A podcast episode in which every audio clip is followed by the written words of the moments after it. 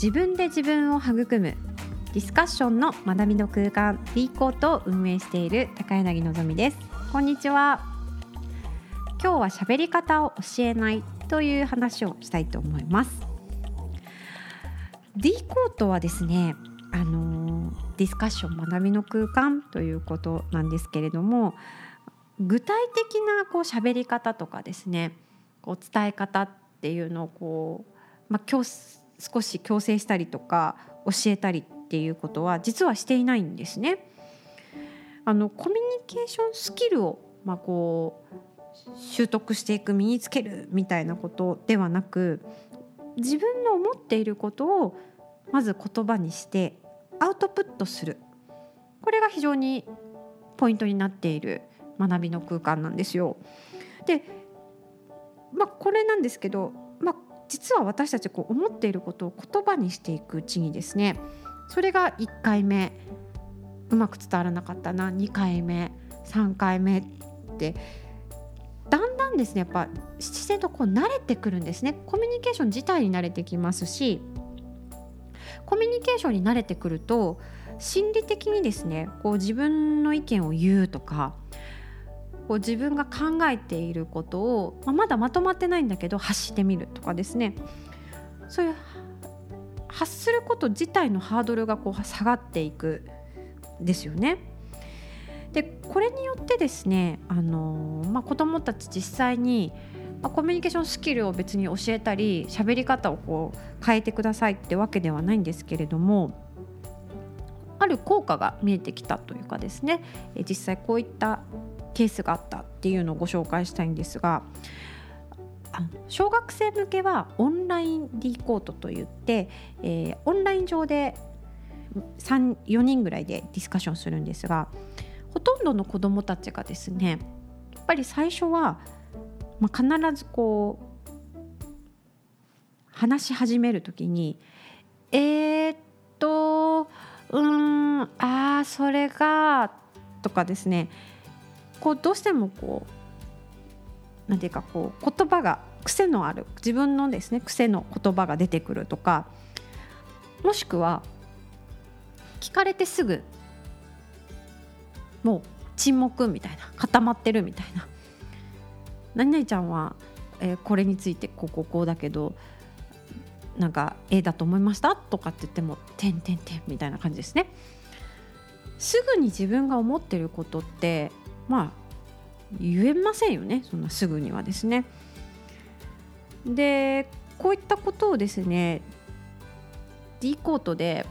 ちょっと「えー、っと」とかいうのを入れないようにしてくださいとかっていうふうには言わないんですね。自然とあのそれは待って聞きますしこう言葉にするっていうことを大事にしているので「えー、っと」も「あー」も「うー」もまあ自然と出てくる言葉として OK という状態にしているんですけれどももうほとんどの子が数ヶ月もするとですねこの「えー、っと」とかがもう減ってくるんですね。でまあ私は〇〇がいいと思うとかですね話を振られても〇〇か〇〇かで悩んでるんですよねとかこんな風にですねこう思っていることが比較的瞬発的にですねあの出てくるみたいな光景が増えてくるんですがさらに私がびっくりしたのがこう沈黙だったりうーんとかで終わってしまう子もちょっと待ってもらっていいですか？とかいや今浮かんでませんとかですね。そういう本来多分沈黙だったのはもうまさしくその通りで今はわからないとか今は思いついてないとかえー、そういったことも思ってたと思うんですけどそれが言葉にならなかっただけだと思うんですね。でもだんだんそれこったコミュニケーション自体に慣れてきて「あちょっと待ってください」って言えたり「今思いついてません」って言えたりそういったですねあの自分の考えが浮かんでませんよってことも伝えることができてるんじゃないかなと思うんですね。で結構やっぱりコミュニケーションの中で自分の意見を言う時にえー、っととかあーとかそういったのってない方がいいよねってでこう相手が聞きやすいように伝わりやすいようにっていうのはあるんですけれどもまずはコミュニケーションすること自体に負担感があったりとか不安があったりとかそういった、ね、あの人たちの中でさらに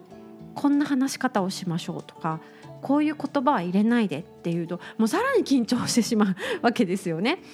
なので D コートはどちらかというとこうコミュニケーションスキルを身につけるっていう目的であればですねまた別なんですけれどもまずは自分の思ってることを言葉にするアウトプットっていうことを大事にしてですねでそこから自分が思っていることを言葉にしてみることに慣れてからですねその自然とですがもうちょっと伝えやすくしたらどうかなとかこんな風にまとめた方がいいかなっていう風にですね余裕ができてから各自がですね自分で自分を育んでいく自分が変えていきたいところを変えていく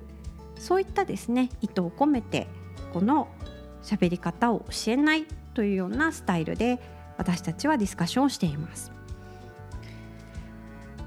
それでは皆さん価値観の交換で自分で自分を育む。D コートにぜひ遊びに来てください。高柳のぞみでした。